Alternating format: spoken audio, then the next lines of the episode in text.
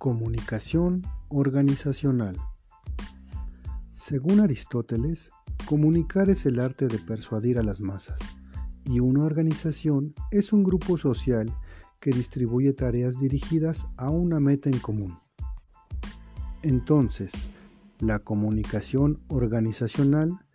consiste en el proceso de emisión y recepción de mensajes dentro de una organización compleja, para convencer a sus colaboradores con información clara y precisa y lograr que participen de forma activa y efectiva con el fin de conseguir los objetivos establecidos y así lograr las metas fijadas. La comunicación cumple ciertas funciones dentro de una organización, tales como proporcionar información, mantener el diálogo dentro de las distintas áreas que la integran y sobre todo la retroalimentación entre sus colaboradores. El flujo de información dentro de una empresa es muy importante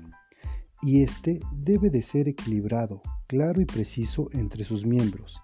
ya que de ello depende que la comunicación sea objetiva o se distorsione en el diagnóstico de situaciones reales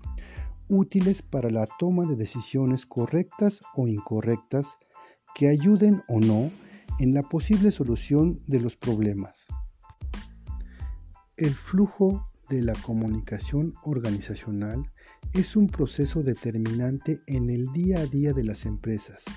ya que apoya todas las estrategias, actividades, acciones y decisiones que se llevan a cabo dentro de esta. El 60% de los problemas en una empresa son causa de un inadecuado flujo de información. Una mala comunicación dentro de una organización puede provocar serios problemas de calidad, productividad, seguridad e incluso el cierre de la misma. En resumen, la correcta emisión, transmisión y el entendimiento de la información dentro de la comunicación organizacional son los elementos clave en la gestión de empresas e instituciones, ya que esto ayuda a mejorar la planeación, organización, dirección y control, lo cual impacta directamente en sus procesos y el desempeño de sus actividades con efectividad, las cuales deben estar dirigidas al logro de resultados y objetivos para un óptimo desarrollo empresarial apegado siempre a sus políticas y principios organizacionales.